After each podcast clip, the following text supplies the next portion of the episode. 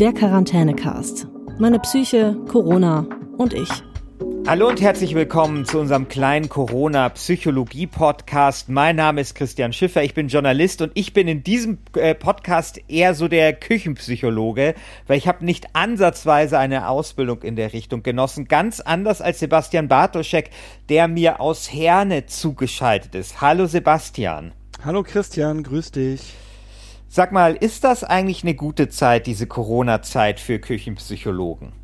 Ich glaube, eine sehr, sehr gute Zeit. Es, äh, jeder meint, das ist genau wie bei der Fußball-WM. Da haben wir 80 Millionen Fußballtrainer und jetzt ist äh, die Zeit, wo wir 80 Millionen Virologen und Psychologen haben. Ja, genau das habe ich mir nämlich auch gedacht. Jetzt kommt eine Mega-Überleitung, nämlich für wen ist es keine gute Zeit? nämlich für Joe Biden. Also, oder das muss ich, glaube ich, noch ein bisschen herausstellen, aber auf jeden Fall hatte Joe Biden jetzt einen etwas unglücklichen Auftritt. Ich glaube, gestern, äh, als er nämlich interviewt worden ist und er musste dann plötzlich niesen oder husten und er hat sich in die Hand gehustet. Und das ui, wurde dann ui. sofort, das wurde dann sofort zu einem Politikum. Und ähm, ich dachte mir, das ist vielleicht ein ganz guter Anlass, über dieses Thema zu sprechen, wie verändert man eigentlich Gewohnheiten?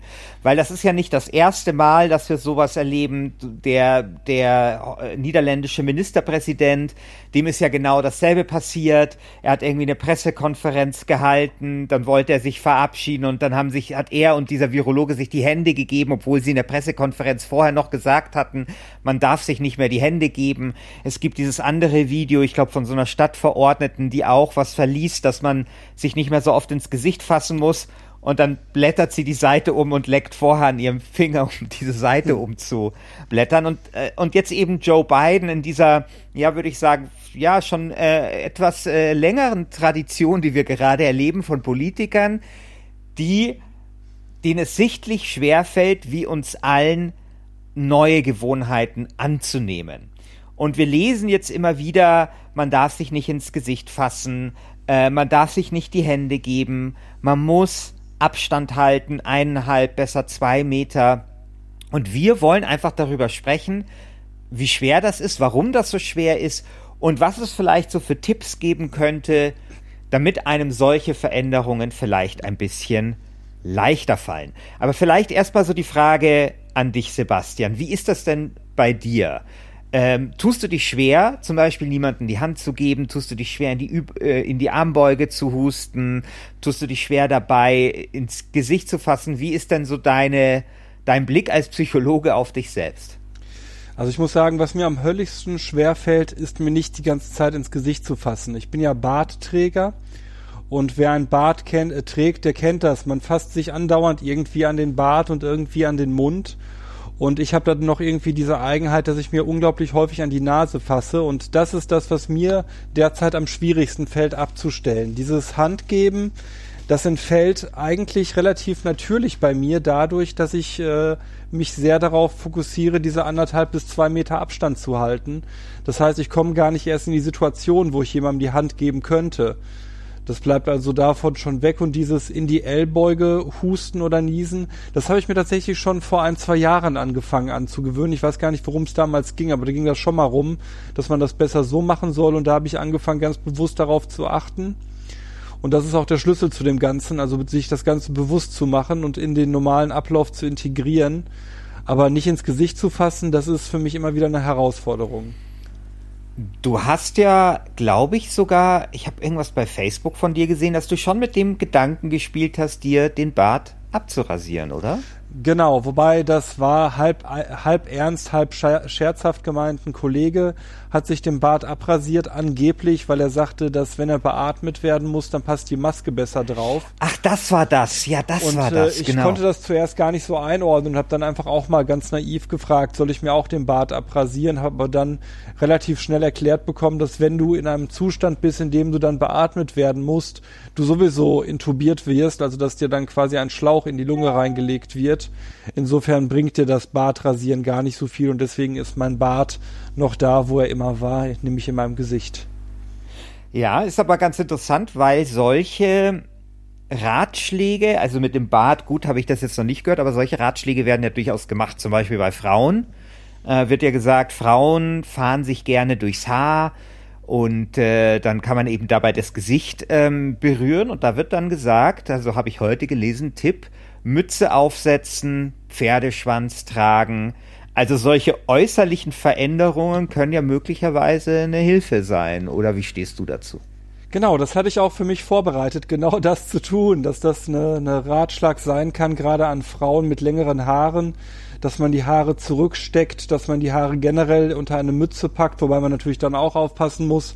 So eine Mütze muss natürlich dann atmungsaktiv sein, weil ansonsten juckt die ganze Kopfhaut.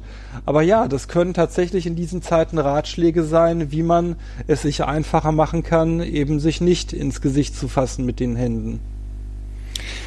Kannst du sagen, wie solche Sachen eigentlich funktionieren? Also wie viel Unterbewusstsein da eine Rolle spielt? Also du sagst ja schon, okay, Hand geben ist leichter, weil ich sowieso die Distanz halte. Ich achte da auf etwas, während ich ja das Gefühl habe, dieses ins Gesicht fassen ist ja etwas, was sehr viel unwillkürlicher passiert. Ja, genau das ist das Problem. Man würde das in der Psychologie nicht unterbewusst, sondern unbewusst nennen. Das ist ein bisschen was anderes, mhm. weil dieses Unterbewusstsein, das ist ein Begriff, der sehr stark psychoanalytisch geprägt wird. Diese unbewussten Handlungen, die werden irgendwann mal erlernt und dann verstetigen die sich und dann kommen die auch ohne gerichtete Aufmerksamkeit aus. Und wenn etwas ohne gerichtete Aufmerksamkeit auskommt, dann ist es sehr schwer, es sich bewusst zu machen. Das äh, kann man zum Beispiel vergleichen wenn man Autofahren lernt in einem Schaltwagen, dann muss man am Anfang sehr viel gerichtete Aufmerksamkeit darauf legen, wann beispielsweise der Gang, äh, das Gangpedal zu drücken ist. Und irgendwann wird das ganz normales Teil des Unbewussten und man macht es einfach und man macht es, ohne dass man bewusst darauf achten muss. Und es fällt dann auch einem schwer, das zu erklären. Und wenn man dann mal in einem Nichtschaltwagen sitzt, also in einem Automatikwagen, dann sucht der linke Fuß irgendwas zunächst, wo er schalten kann, weil er das halt so ganz unbewusst mittlerweile drinne hat. Ne? Ist das, und das ist jetzt wirklich gefährliches Halbwissen, ist das äh, das, was äh, äh Daniel Kahnemann in seinem Buch Langsames Denken, Schnelles ja. Denken entwickelt mit diesen zwei Systemen und so? Absolut, das ist genau das, was Kahnemann da benennt. Kahnemann kommt ja aus der Wahrnehmungspsychologie, äh, hat also aus der kognitiven Wahrnehmungspsychologie und schlüsselt da sehr schön auf, dass es eben dieses System gibt, in dem man langsam denkt. Das ist das sehr bewusste, das sehr rationale Denksystem und dann eben das schnelle Denken, das meist äh, eher so eine Art Stimulus-Response-System, also ein Reizreaktionsschema ist. Also müsste es dann quasi darum gehen, äh, das eine aus dem einen System, also das ins Gesicht fassen, aus, den ein, aus dem einen System quasi irgendwie in das andere System hinein zu buxieren, genau wo ich das. es dann steuern kann. Genau das. Wir müssen uns vergegenwärtigen, was wir tun und wir müssen uns oder wir können versuchen, uns da so Hinweisreizen zu bedienen. Zum Beispiel, dass wir merken, wenn unsere Hand irgendwie hochgeht. Normalerweise haben wir die Hände irgendwie hängend. Und wir könnten uns ja darauf zum Beispiel äh, trimmen, dass wir darauf achten, wenn eine Hand hochgeht, dann wissen wir, okay, Vorsicht, geht die jetzt zum Gesicht oder nicht. Das wäre so ein Hinweisreiz, den wir versuchen könnten zu installieren. Viele Tipps, die einem gegeben werden, damit man sich nicht ins Gesicht fasst, gehen auch dann genau in diese Richtung. Also es gibt zum Beispiel eine App, äh, oder so ein Programm, das kann man sich installieren und das arbeitet dann mit der Webcam und dann tut ein das Programm warnen, wenn man sich ins Gesicht fasst. Oder es gibt Aha. zum Beispiel, habe ich gelesen, auch den Tipp, dass man zum Beispiel sehr stark riechende Handcreme benutzen soll. Weil wenn man dann mit der Hand in Richtung äh, des Gesichtes geht, dann fällt einem auf, dass die Hand dort kommt, weil man sie halt einfach riecht. Ähm, was hältst du von solchen Vorschlägen? Das finde ich ist eine sehr schöne Idee. Da haben wir nochmal einen anderen Sinnesreiz, der gesetzt wird mit dem olfaktorischen, also dem Riechsystem. Äh, finde ich ist eine, eine spannende Idee. Habe ich noch gar nicht drüber nachgedacht, aber müsste eigentlich funktionieren. Zumal man sich ja eh derzeit die Hände relativ häufig eincremen sollte, weil wir ja alle brav die Hände möglichst häufig waschen, ne? Genau. Und dann kann man vielleicht hier gleich zwei Fliegen mit einer Klappe schlagen. So eine App sich, also jetzt jenseits von der Frage, wie das datenschutzrechtlich ist, ob man wirklich ausgerechnet eine Webcam irgendwelche ähm, Erlaubnisse geben möchte. Ähm, glaubst du, das äh, kann helfen? Also wenn ich immer ähm, gewarnt werde, wenn ich mir ins Gesicht fasse, zum Beispiel, also dann am Rechner? Also wenn das wirklich funktioniert, klar, dann ist das eine Sache, die, die äh, genau richtig ist. Wenn dann jedes Mal quasi wieder ein Signal kommt, äh, wenn ich Richtung Gesicht mit der Hand gehe, dann ist das jetzt mal rein vom psychologischen betrachtet sehr wohl ein guter Mechanismus. Aber tatsächlich habe ich dann auch direkt die datenschutzrechtlichen äh, Sorgen bei dem Ganzen. Genau, also die, das können wir in dem Podcast nicht klären. Da müsst ihr, glaube ich, einen anderen Podcast hören. Aber zumindest von der psychologischen Seite wäre es möglicherweise sinnvoll. Aber vielleicht gibt es ja auch andere Möglichkeiten. Ich habe heute auch gelesen, das kam mir ein bisschen seltsam vor. Äh, man soll eine Strichliste führen, wie oft man sich ins Gesicht fasst. Nur wenn das ja unwillkürlich passiert, wie soll ich darüber dann Buch führen? Also das stelle ich mir tatsächlich sehr, sehr schwer vor. Das kannst du erst machen, wenn das ins Gesicht greifen schon zu einer bewussten Handlung geworden ist. Ansonsten kannst du höchstens dir eine Strichliste machen für jedes Mal, wo du mitbekommen hast, dass du dir ins Gesicht gefasst hast. Das kannst du natürlich tun. Das ist vielleicht so ein bisschen wie bei den Rauchern, die sich vergegenwärtigen, wie viel Zigaretten sie rauchen, um dann so einen Impuls zu haben, um weniger zu rauchen. Aber das stelle ich mir schon sehr, sehr schwierig vor. Hm. Was auch immer wieder gesagt wird, ist Masken tragen. Also Masken jetzt jenseits von der Frage, ob die jetzt einem gegen das Virus helfen oder andere schützen. Und auch jenseits von der Frage, was es für eine Maske ist, wird immer wieder auch gesagt, dass allein das Tragen von Masken dazu führen würde, dass man sich seltener ins Gesicht fasst. Äh, glaubst du, dass da was dran ist? Das weiß ich schlicht und ergreifend nicht. Ähm, ich stelle mir das erstmal kontraintuitiv vor, weil warum sollte ich mir den sel seltener ins Gesicht fassen, nur weil da eine Maske ist? Vielleicht merke ich es dann mehr, das kann natürlich sein, aber dann habe ich mir ja schon ins Gesicht gefasst. Das ist ähnlich wie Handschuhe mir per se erst einmal nichts bringen. Wenn ich mit den Handschuhen dann trotzdem im Gesicht rumnestel, dann ist der Effekt der Handschuhe auch wieder vorbei. Insofern mache ich da mal ein Fragezeichen dran. Aber das, was du sagst mit kontraintuitiv, ist ja interessant. Also vielleicht einfach, dass dieses ans Gesicht fassen und da ist dann ein Stück Stoff, mich dann wieder in die Lage versetzt, dass ich das bewusster wahrnehme, weil etwas anders ist vielleicht. Aber dann habe ich ja das, die Hand schon im Gesicht gehabt. Also wenn ich mit der Hand erst ja. am Stoff bin, dann ist der Drops ja auch schon wieder gelutscht. Genau, aber er ist vielleicht nicht für die Zukunft gelutscht, weil ich dann äh, vielleicht das bewusster wahrnehme dass ich das getan habe. Dann bräuchte ich aber formal wieder eine neue Maske, ne? Also wenn wir das jetzt mal ernst nehmen mit dem, mit dem hm. Schutz, ne? Okay. Weil in dem Moment habe ich dann ja die Maske unrein gemacht. Also es ist nicht so einfach, glaube ich, mit diesen Masken. Du merkst, wir hatten das schon in der letzten Folge, ich bin kein Freund ja. dieser Masken.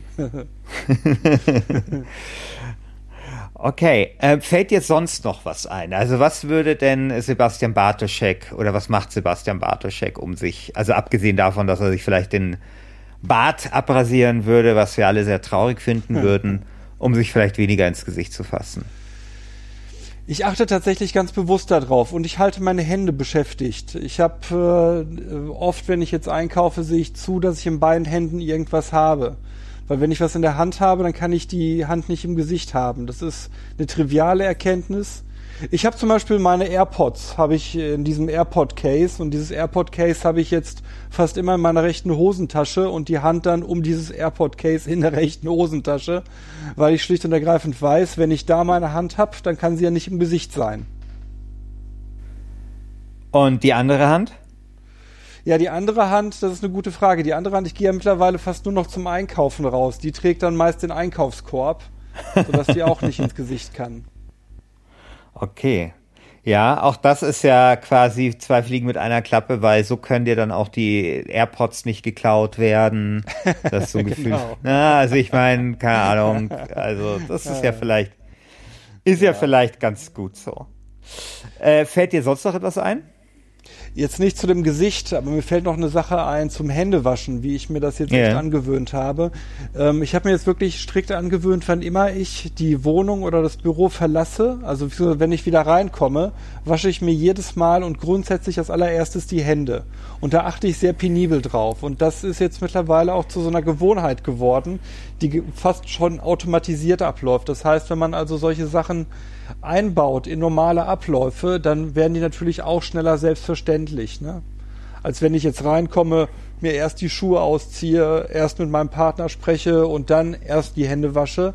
dann ist die Wahrscheinlichkeit größer, dass ich es vergesse. Wenn ich reinkomme und das erste, was ich mache, ist der Gang zum Bad oder zum, zum Waschbecken vielmehr und dort die Hände zu waschen, dann kann ich das schneller und normaler integrieren in meine Abläufe. Was singst du dabei? Äh, ich mache tatsächlich äh, die gestern schon benannte Litanei der Bene Gesserit dabei. das geht auch auf, dieses I must not fear, fear is the mind killer, fear is the little death und so weiter. Das dauert ungefähr so lange wie ein, äh, alle, hier, wie heißt das, ähm, alle meine Entchen. Das ist dann die Alternative, die ich ab und zu auch mache. Das soll ja auch hinreichend von der Dauer sein. Was spielen denn um solche, oder welche Rolle spielen denn um solche ja, Gewohnheiten zu ändern. Welche Rolle spielen da Konventionen, nenne ich es jetzt mal? Also dieses, dieses mhm. Husten in die Armbeuge, dass sich nicht die Hände geben, das sind ja eigentlich Konventionen, die sich dort verändern. Und ich gehe mal davon aus, das dauert auch ein bisschen, bis sich solche Konventionen verändern. Aber wenn sie sich verändern, dann haben die doch sicherlich auch einen großen Einfluss dann auf unsere Gewohnheiten. Ja, natürlich. Also diese Konventionen sind ja genau der Maßstab, an dem wir uns orientieren. Wir geben uns ja nicht die Hand, weil uns das so wichtig ist, die Hand des Gegenübers zu spüren, sondern weil es eben dazugehört in unserer Gesellschaft, dem anderen die Hand zu geben. Und je mehr Leute da eine neue Konvention etablieren, dass man sich eben nicht die Hand gibt, umso nachhaltiger wirkt es natürlich, weil dann im Zweifelsfall die Hand des Einzelnen ins Leere läuft, weil der andere gar nicht die Hand erst ausstreckt. Insofern äh, ist es äh, ganz wichtig, dass äh, überall jetzt, oder zumindest in meiner Wahrnehmung, überall jetzt eben auch sowas steht wie, wir sind nicht unhöflich, wir geben ihnen nicht die Hand, wir schenken ihnen ein Lächeln oder sowas. Ne? Mhm. Das äh, wirkt zunächst einmal befremdlich, aber es hat tatsächlich seinen Sinn und es funktioniert. Äh, glaubst du, dass das die Corona-Zeit überdauern wird? Also, dass wir uns auch nach Corona nicht sofort wieder die Hände geben werden?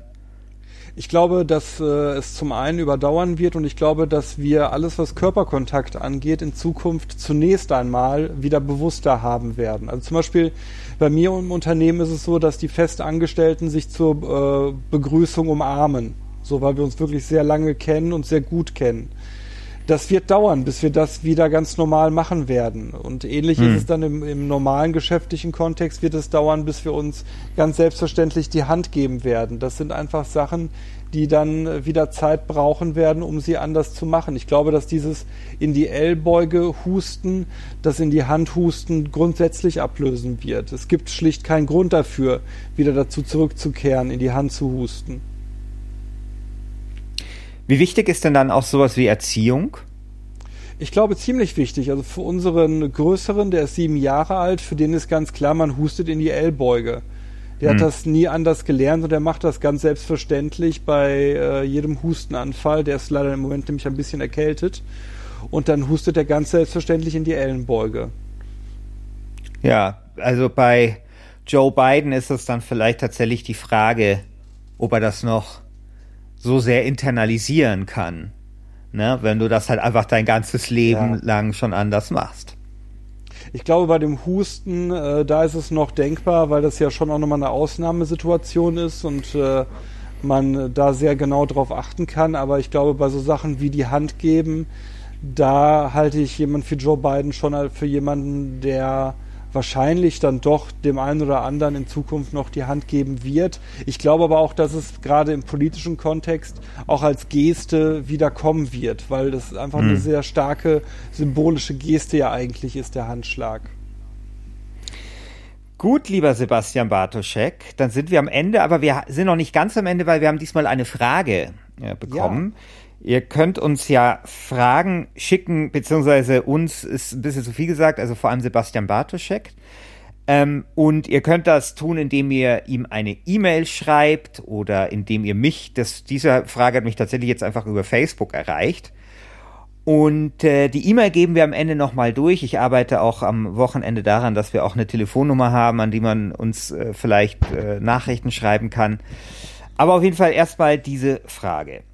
Ich hätte eine Frage für den Podcast. Was kann man in Zeiten von Corona zu Hause machen, um depressive Stimmungen mindestens mal zu lindern? Meditation, Fragezeichen, Yoga? Wenn ja, was? Und welche Ernährung kann das positiv beeinflussen? Wir haben ja in unserer ersten Folge eher ein bisschen darüber gesprochen, wie man äh, Depressionen überhaupt vorbeugen kann in Zeiten von Corona. Hier geht es tatsächlich auch darum, depressive Stimmungen mindestens mal zu lindern. Mhm. Und wie stehst du dazu? Also Meditation, Yoga oder wenn ja, was könnte dort helfen? Ist vielleicht auch eine eigene Sendung, machen wir vielleicht dann auch noch mal. Aber was würdest du jetzt so äh, quasi instant empfehlen? Also tatsächlich äh, spricht erst einmal nichts gegen Meditation und Yoga. Wenn man das äh, unter Anleitung schon mal gelernt hat, dann ist gerade Yoga eine sehr, sehr gute Sache, weil man sehr fokussiert sein muss und mit den Gedanken dann auch bei dem Yoga sein muss. Bei der Meditation ist es mitunter schon schwieriger. Jemand, der wirklich depressiv ist, der kann durch eine Meditation nur noch tiefer in die Depression reinrutschen, wenn er das nicht mal vernünftig erlernt hat, wie so eine Meditation dann ablaufen soll. Ansonsten würde ich sagen, du kannst alles zu Hause machen, was dich ablenkt und was dich beschäftigt. Ne? Ähm, sei es, dass du an irgendeiner Werkbank irgendein Holzstück bearbeitest, sei es, dass du irgendetwas spielst, sei es, dass du dich mit irgendjemandem unterhältst oder ein Buch liest. Also alles, was Ablenkung schafft, ist gut, um von depressiver Verstimmung zumindest ein Stück weit runterzukommen. Wobei man sagen muss, ganz klar, bei einer echten Depression, da hilft nur das Aufsuchen eines Arztes, der dann auch mit Medikamenten helfen kann. Äh, zum Thema nochmal Meditation. Ähm, es sind jetzt, glaube ich, also zu Corona-Zeiten werden ja jetzt viele Apps kostenlos angeboten, viele Abos kann man ähm, kostenlos abschließen. Ich glaube, das berühmteste Beispiel ist tatsächlich Pornhub, also diese Porno-Streaming-Seite, die jetzt einfach umsonst ist oder irgendwie Habe ich nie Abo von gehört. Wird. Keine Ahnung, was das ist. Keine Ahnung. Ja, ich, also gehört habe ich davon, davon gehört habe ich schon, aber selbstverständlich äh, mich dahin nie darauf verirrt.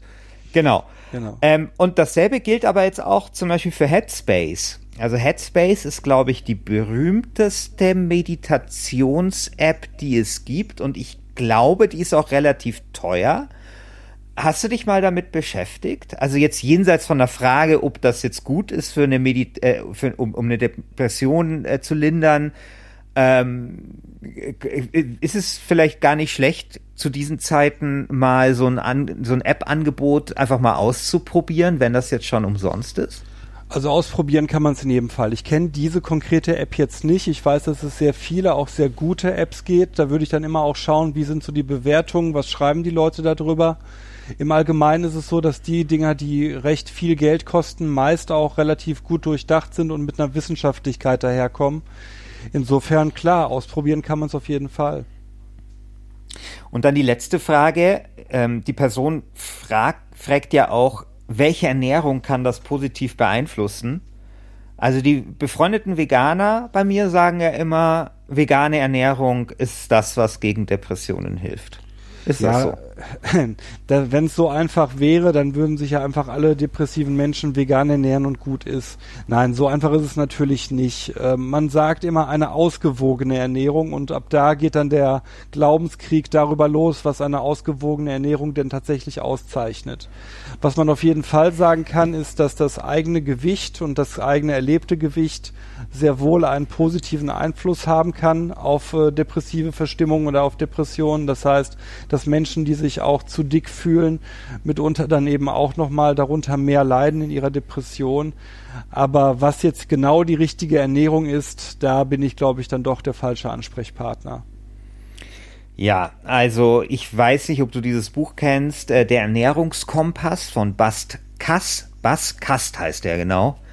Ich hab's äh, mal Bestseller, gesehen. Die, genau, Bestseller dieses Jahr. Ich bin großer Fan von diesem Buch. Also da wird, da geht's auch nicht darum, jetzt Ernährung und Psychologie, sondern es ist einfach so, was sollst du essen, um dich einigermaßen gut zu ernähren? Man lernt viel auch über Wissenschaft und äh, wie, wie solche Studien zustande kommen. Und es ist wohl so, dass der Autor oder der Verlag jetzt in den nächsten Tagen, wenn das nicht schon passiert ist, eine kostenlose PDF-Version äh, dieses Buches, eine Zusammenfassung anbieten werden. Also jenseits von der Frage, wie sich die Ernährung auswirkt auf die Psyche, kann ich, glaube ich, dieses PDF, äh, das dann umsonst ist, glaube ich, ganz gut empfehlen. Ähm, genau, Das war's mit unserer dritten Folge vom Quarantänecast. Ich danke dir sehr, Sebastian Bartoschek. Jetzt gib doch am besten nochmal die E-Mail durch, an die man äh, dich Fragen stellen kann. Genau, das ist Kontakt mit K, Kontakt at Sebastian-Bartoschek, Bartoschek mit einem einfachen K am Ende, .de. Kontakt minus Sebastian, Quatsch, Kontakt at Sebastian-Bartoschek.de. Ja, vielen Dank dir, Sebastian, und vielen Dank euch da draußen fürs Zuhören. Ich hoffe, euch hat's gefallen. Und dann hören wir uns schon nächste Woche bald mit der neuen Folge vom Quarantänecast. Bis dann. Glück auf! Der Quarantänecast. Meine Psyche, Corona und ich.